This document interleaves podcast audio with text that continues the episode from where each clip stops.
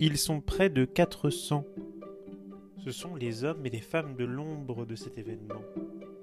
Sans eux, rien n'est possible. Eux, ce sont les bénévoles de l'Armada. Comment cela fonctionne-t-il? Quelles tâches leur sont assignées?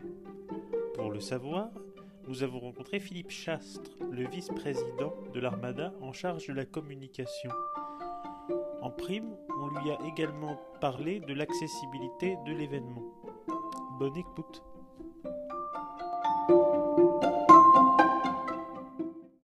Bonjour à tous, bienvenue dans le podcast normand. Nous sommes toujours depuis une semaine déjà en train de couvrir l'Armada. Et aujourd'hui, dans ce cadre, nous sommes avec Philippe Chastre. Bonjour. Bonjour à vous. Qui est donc le vice-président de l'Armada en charge de la communication. C'est exact. Donc est-ce que vous pouvez peut-être brièvement rappeler euh, à nos auditeurs quelle est votre fonction et quelles sont vos tâches. Eh bien, euh, mes fonctions de vice-président euh, en charge de la communication, c'est d'organiser toute la communication en à 360 degrés, je dirais la communication globale dans tous les domaines, du dernier jour de la précédente armada, c'est-à-dire en juillet 2019, on a réattaqué l'armada 2023 et on a constitué petit à petit une équipe. Euh, chez moi, par exemple, on est une trentaine de bénévoles avec des missions euh, différentes les uns des autres que je pourrais détailler tout à l'heure. Mais c'est comme ça que toutes les divisions euh, de l'armada, il y en a six, ont fonctionné. Il y a une division donc communication que je représente, une division animation où je crois il y a à peu près 200 bénévoles, une division technique, une division sécurité, une division euh, culture, une division euh, maritime, euh, tout ce qui concerne les navires, et une division finance, gestion, ressources humaines, etc. Oui, donc c'est très intéressant. On va revenir sur chacune de ces parties au cours de cet entretien. Mais vous m'avez dit, donc, vous avez commencé en fait le travail sur l'armada suivante dès la fin de la dernière armada. Donc, la dernière armada en 2019, dites-moi à peu près, on est donc le dernier jour de la dernière armada en 2019. Après, concrètement, il se passe quoi? C'est-à-dire qu'on remballe tout, les navires partent, et après, pour vous, il se passe quoi? Alors, après, euh, pour nous, eh ben, par exemple, ici, nous sommes euh, logés au PC Press, qui est un terminal euh, croisière. Eh bien, nous allons rendre le terminal croisière au port, et avec mon équipe de bénévoles, eh bien, on va refaire le déménagement. Ici, c'est les meubles loués, tout est loué on réemballe, on enlève le matériel, on rend nos ordinateurs à la division euh, technique et euh, on laisse place nette. Et ensuite, l'équipe va se réunir pour faire un premier bilan, un retex, un retour d'expérience. Et ensuite, nous allons attaquer lundi ou mardi le solde des factures à payer. D'accord. Et donc, vous m'avez dit, vous avez euh, une trentaine de bénévoles qui travaillent avec vous, donc depuis quatre ans sur euh, sur donc cette armada. Et donc après donc ce que vous venez de me dire, il y a j'imagine de la planification. Euh, on commence à travailler avec j'imagine parce que moi j'ai discuté avec pas mal euh, de personnel navigant. Les, les, les, timings sont très serrés et ça se prépare des années à l'avance dans les calendriers de navigation. Comment est-ce qu'on prépare ça, par exemple, pour s'assurer que tel ou tel navire sera bien présent à l'événement? Alors ça, c'est la division euh, nautisme maritime qui s'occupe de cela. Et elle, son travail, ça va être d'aller euh, à des réunions internationales, qui est la Cell Training International. la dernière s'est tenue, je crois, au Baléares. D'accord. celle d'avant à Cadix. Et en fait, il s'agit de présenter à cette euh, internationale de rassemblement de grands voiliers le programme 2027. D'accord. Et là, on, on, vient avec une plaquette de documentation, on présente en anglais euh, tout ce qu'on a fait depuis 1989. Euh, D'accord. Et, et on leur donne confiance pour les nouveaux armateurs ou les nouveaux capitaines, toutes les raisons qu'ils ont de venir. Mais il y a encore, vous dites, des armateurs et des capitaines de navires qui ne connaissent pas l'Armada, le rassemblement, le plus grand rassemblement de voiliers du monde. Eh bien, ce sont en général soit des armateurs qui viennent de racheter un navire, qui demandent à être convaincus, ou des capitaines, parce que les capitaines changent, ils prennent leurs fonctions, ils ont entendu parler de l'armada, mais ils veulent le toucher du doigt, donc ils veulent d'une manière concrète qu'on leur réexplique euh, comment ils vont être accueillis, comment ça va fonctionner, comment le ravitaillement va se faire à bord euh, pendant l'armada, euh, comment sont organisées les réceptions, et bien sûr il y a une discussion sur le coût, puisque vous savez que chaque navire pour venir à l'armada se fait payer. Donc il y a une négociation commerciale qui commence. Et on peut dire... Euh combien, quel, quel, quel est le prix, combien certains navires peuvent euh, se faire payer Oui, oui, tout à fait. Il n'y a euh pas de secret. Non, non. Euh, les navires se font payer entre 10 000 à 30 000 euros par jour. D'accord. Ça dépend, j'imagine, le tarif doit dépendre du prestige du navire. Non, pas du tout. Ça dépend de la taille. Le nombre de personnes qu'on peut recevoir à bord. D'accord. Et donc vous m'avez dit il y a une donc une division donc là on a parlé de tout ce qui est la division donc euh, nautisme qui va prendre euh, ça en charge. Vous me dites donc il y a votre division communication avec donc 30 euh, 30 bénévoles et on va passer par exemple à celle de l'animation alors en quoi ça consiste? Quel eh est ben son travail? Et ils sont combien à Oui, bah, ils sont très nombreux. Alors au départ, ils sont un petit groupe euh, comme chez moi, hein, d'une dizaine. Oui. Ils essayent d'imaginer ce que va être l'armada euh, future quel type d'animation ont marché? Eux aussi, ils font d'abord un retour sur expérience et ils essayent d'améliorer. Euh, par exemple, est-ce qu'on va faire plus de beach volley ou est-ce qu'on va faire du basket euh, Est-ce qu'on change un peu les animations pour les marins, pour les visiteurs? Voilà, il y a tout un travail de réflexion, de trouver des partenaires comme Decathlon par exemple cette année pour pouvoir assumer les frais d'organisation et de location de matériel. Justement, question très intéressante. Combien comptez-vous de partenaires pour cette édition exactement? 126 on, traite un peu finalement tous les secteurs. Hein, moi, de ce que j'ai vu, aussi bien donc du nautisme que du vêtement. Et, Il y a de tout. Et plein et plein d'autres choses. Tout le monde a envie de s'associer euh, à l'armada. Euh, on, fait ce qu'on appelle euh, du pas du benchmarking, mais on pourrait dire chacun se compare et, et, chacun après essaye d'associer sa marque à la marque Armada. Oui. Est-ce que par hasard, on vous demande d'être partenaire euh, de l'Armada ou est-ce que c'est vous qui venez les chercher? Est-ce que parfois vous en refusez, vous en acceptez? Comment ça se passe exactement? Ah bah il y a pour beaucoup de, on va prendre l'exemple du, textile. Oui. Eh bien, par exemple, pour avoir le droit de faire euh, des pullovers, des chemises, des polos, des casquettes, euh, etc., il y a un appel d'offres qui est lancé et il y a plusieurs entreprises qui se positionnent et il y a une commission de bénévoles, dont c'est souvent l'ancien métier d'avoir fait ça auparavant, qui vont sélectionner le partenaire qui va être retenu. Mais en général, il y a pas mal de gens qui se battent pour être partenaires. Et il faut que ça colle justement à une image de marque de l'armada, de l'armada qu'elle veut défendre. Il y a des partenaires qu'on souhaite plus savoir. Il y a des partenaires dont euh, c'est moins intéressant pour votre image. Comment ça se passe? Ça dépend des besoins qu'on a. Par exemple, pour la grande pagaille, on a besoin de grues. On va donc essayer de trouver un partenaire grue. Oui. Là, c'était Ponticelli. Euh, on a besoin, euh, par exemple, euh, dans le textile, eh bien, le, la marque maritime et normande va beaucoup jouer. Oui. Même s'il y a des entreprises très compétentes en Bretagne, on a choisi cette année une marque célèbre qui est Saint-James, qui est une marque normande. Donc, il y a une série de paramètres qui jouent. Il n'y a pas que la contribution financière.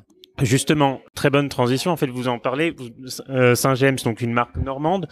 Le Made in France, le local dont on parle, on, sait très bien que on ne peut plus. C'est Jean-Paul Rivière, lui, Monsieur Rivière, qui me le président de l'Armada, qui me l'avait dit lui-même. On ne peut plus euh, organiser un événement de cette nature sans prendre en compte des données euh, écologiques, produire plus éco-responsable. Donc, c'est des données qui sont, j'imagine, très importantes pour vous. Ah oui, oui, c'est un des, ça fait partie des critères euh, fondamentaux, on pourrait dire même prioritaires, avant de passer un accord avec euh, une entreprise pour être partenaire. La partie sécurité. Donc, euh, quel est exactement son rôle? Alors, la commission sécurité, elle, elle va réunir des spécialistes de la sécurité et qui vont sélectionner l'entreprise qui va faire le gardiennage du site. Pour gardienner le site qui est fermé, hein, donc c'est-à-dire qu'il y a un filtrage qui est fait aux entrées, eh bien, il faut à peu près 300 euh, surveillants, gardiens, je sais pas comment on peut les appeler. Et donc, cette commission va les sélectionner. Mais non seulement elle va, les elle va sélectionner une entreprise, et ensuite elle va organiser le contrôle de, la prestation qui est fournie.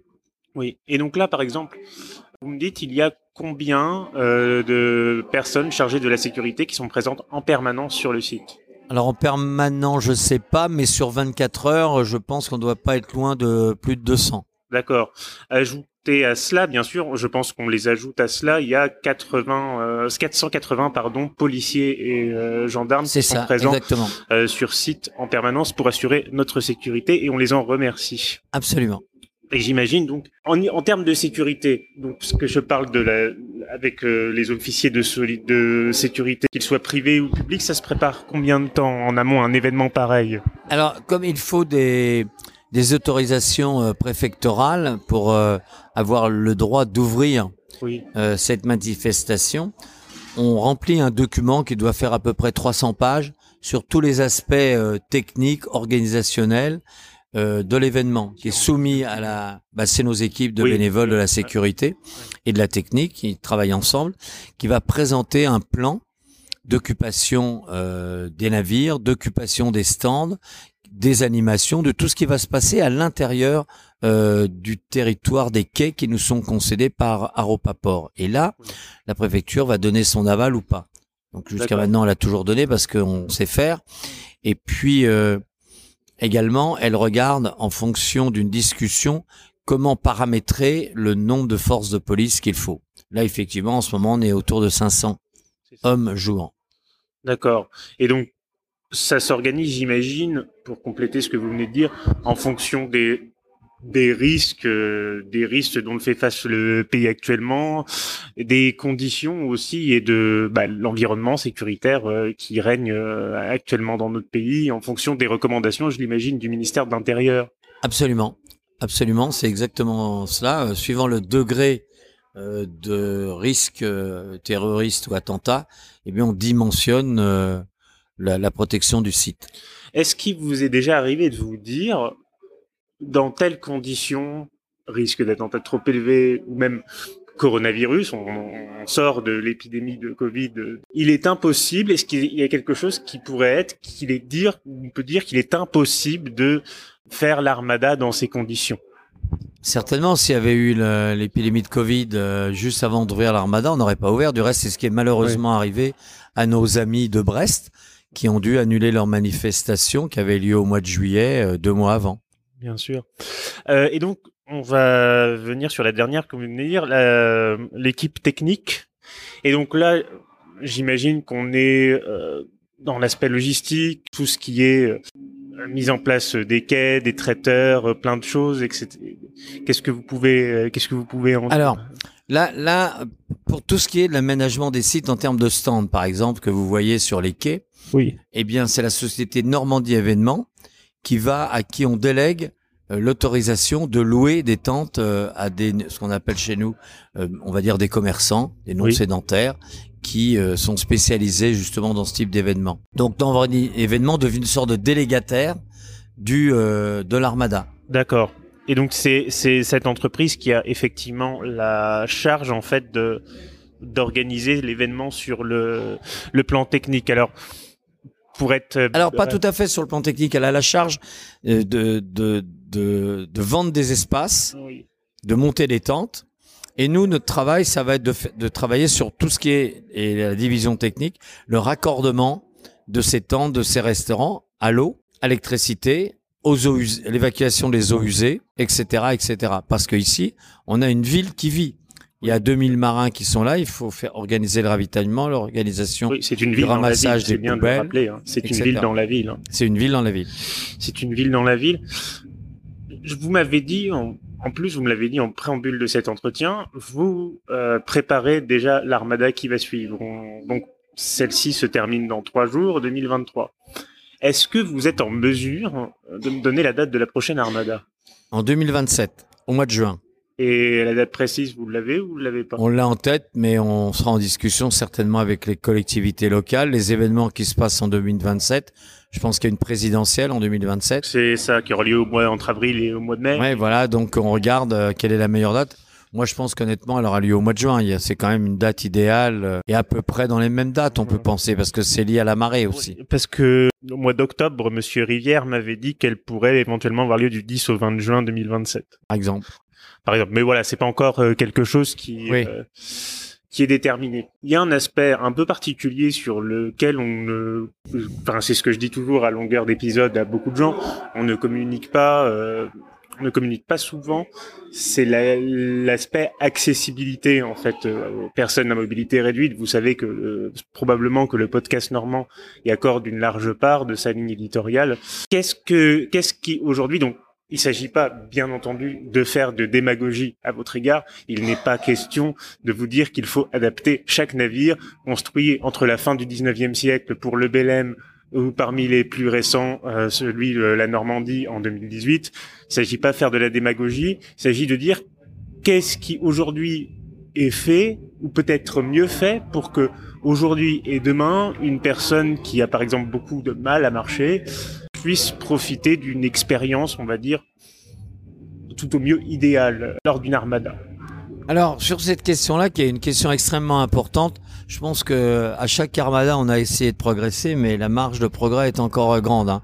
Euh, alors il y a beaucoup de difficultés. D'abord, euh, on est face à, à des quais qui sont à peu près réguliers, mais pas entièrement réguliers.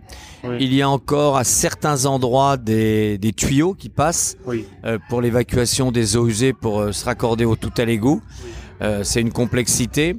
On a comme problème l'accessibilité sur les navires, comme vous l'avez dit, suivant la marée.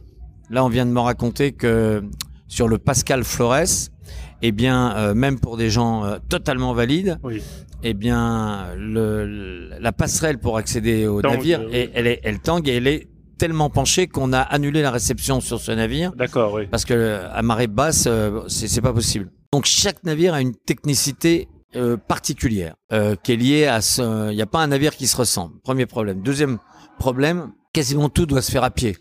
Il a pas donc. on avait réfléchi à un moment à un petit train qui a existé à une époque, mais très très difficile à à faire qu'il n'y ait pas d'accident. Passer dans la foule, c'est très compliqué. On avait pensé à une époque euh, avoir euh, prêté par des toute une série de golfettes, mais il en fallait au moins une quarantaine pour. Euh, donc on voit bien. Mais il y a des réflexions en cours. Je, donne un exemple. Oui, allez-y. par exemple, on a le, des ascenseurs au pont Flaubert. si on est juste avec une béquille, on doit pouvoir passer. Ouais. Mais encore, faut-il que les gens respectent que c'est simplement 5 à 6 personnes par ascenseur. Donc, on voit, il y a une multitude de problèmes pour ce type d'événement. Euh, et encore, il y a en plus des endroits, je pense au concert, euh, là derrière nous, le PC Press, il y a encore beaucoup de graviers. Il faut voir que, à l'origine, là où on est, c'était un lieu de travail avec des hangars de, travaux, pas du tout fait pour adapter à recevoir du public. Et je... Alors, et d'autant plus que cette année, il y a eu un drame, qui est le fait que euh, nos amis euh, du Tenasius, qui est vraiment le grand euh, voilier adapté au handicap, n'a pas pu être présent car il est en grande difficulté financière en Angleterre. On avait fait tous les efforts pour qu'il vienne parce qu'il permettait même euh, à des handicapés moteurs, même en fauteuil roulant, d'accéder très facilement à bord. Tout avait été conçu pour ça. Et c'est vraiment dommage parce que les autres bateaux, c'est vraiment très très difficile. Par contre, et j'ai trouvé ça formidable ce matin, j'ai vu des accompagnements euh, de personnes aveugles, euh, non-voyants, euh, et avec un, guide qui expliquait ce qu'il y avait sur les quais. C'était vers 8 heures ce matin. C'était assez émouvant. Et, et, donc on a permis effectivement à ce groupe de rentrer, d'être accueilli dans les meilleures conditions. Mais il y a encore beaucoup de travail. Mais peut-être, en disant ça, on sait qu'on n'arrivera pas à le rendre totalement accessible, ce lieu. Il sera toujours difficile. Je pense, bon là, on est plus dans l'échange que de poser les, de, que poser les questions. y a pas de... Je pense que, encore une fois, c'est ce que je vous redis dès le départ, et moi-même, en tant que personne à mm. mobilité réduite, il ne s'agit pas de faire de la démagogie et dire qu'on rendra accessible chaque bateau. Ce n'est pas possible et ça serait mentir et ça serait même euh, ridicule.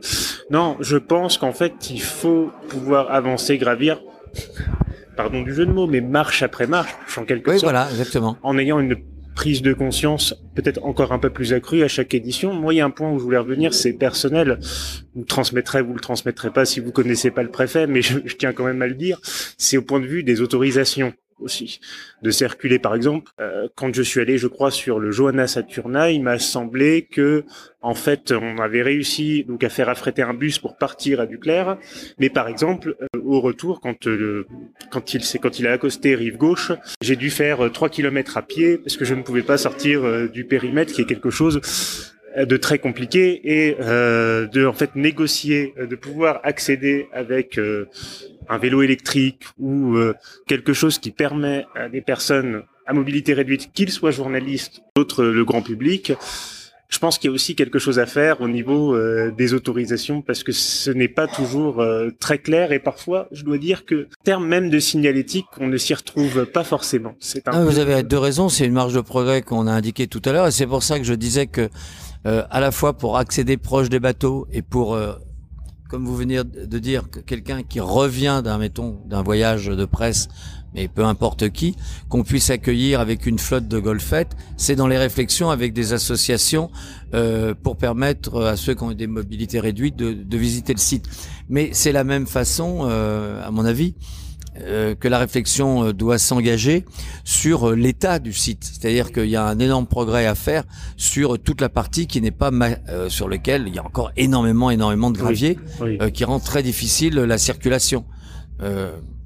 Et d'autre part, je pense qu'il y a un travail également spécifique à faire en termes de vélo électrique ou peut-être même de ce qu'on appelle de cargo vélo pour permettre à l'intérieur au moins de déposer au plus près des bâtiments. Voilà. Bon, mais c'est quelque chose de, de extrêmement complexe puisque ça demande un travail individuel quasiment. Oui, oui. Mais, mais on devrait y arriver. Il y a des pays qui arrivent, donc il n'y a pas de raison qu'on y arrive. Mais ça fait partie. J'étais à Amsterdam. C'est beaucoup plus facile, mais les quais sont plus grands et extrêmement plats. Ça a été entièrement rénové et donc. Euh... Et en termes, euh, parce que j'ai oublié de le dire, actuellement, euh, quel serait pour une personne dans cette situation le bateau le plus accessible parmi euh... eh ben Dans ceux qu'on a, il y en a pas tant que ça. C'est pour ça qu'on faisait toujours venir le Tenacious, qui avait un succès, puis c'était très bien organisé. Les associations euh, qui travaillaient autour de, des personnes à mobilité réduite, euh, même autour euh, de l'autisme, qui travaillaient également euh, auprès des, des non-voyants, avaient tout un parcours qui était possible sur ce, ce navire parce qu'il avait été conçu par une fondation anglaise et c'est un très beau voilier et ça permettait de visiter un voilier intégralement. Ce qui est quasiment impossible sur le Quatemoc. Alors, j'ai, même, même moi qui suis totalement valide, mais quand même un peu âgé, euh, la passerelle, euh, je bah, me suis fait peur. C'est-à-dire qu'effectivement, euh, s'il pleut, ça glisse. Hein. C'est-à-dire que ayant eu donc une visite presse sur le côté Mox, ah c'était euh, c'est dur. Hein. Même pour des, bah, j'ai quelqu'un qui est complètement valide, qui a bien sûr. tombé. Euh, bien sûr. Ah, c'est très. Euh, donc, donc, il faut comprendre donc que tous ces navires, c'est là une des complicités, c'est l'accès. Et c'est c'est une des choses sur lesquelles on travaille le plus, mais qui a pas, il y a quasiment pas de solution. Et en plus, c'est suivant la marée. le Pascal Flores à marée haute, on y monte sans problème. À marée basse, on peut pas y descendre. Voilà. Et donc, on pourrait Parce que pour vos auditeurs oui. qui connaissent pas Rouen, on est dans un port de mer là. Hein. Oui, oui, bien sûr. Oui, on est, on est effectivement dans un, dans un port de mer où il y a de la marée, du courant et, des, et, des, conditions par rapport au quai. Enfin, je ne suis pas euh, tout à fait. expert en la matière, mais c'est pour ça que je le, je le redis, il ne s'agit pas de faire de la, non, non, mais... de faire de la démagogie. Non, non il s'agit de trouver des pistes de progrès. De trouver des pistes de progrès. Et donc, on pourrait dire que pour la prochaine édition, vous vous engageriez euh, à trouver des pistes de progrès, progrès ah bah, supplémentaires C'est sûr, sûr. Chaque année, on se pose la question. On a un référent PMR chez nous, qui bénévole, et euh, qui passe au crible toutes ces questions-là. D'accord. Eh bien, je vous remercie. Euh, Ça a été un grand plaisir. Merci beaucoup. On se retrouve pour un prochain épisode du podcast Normand.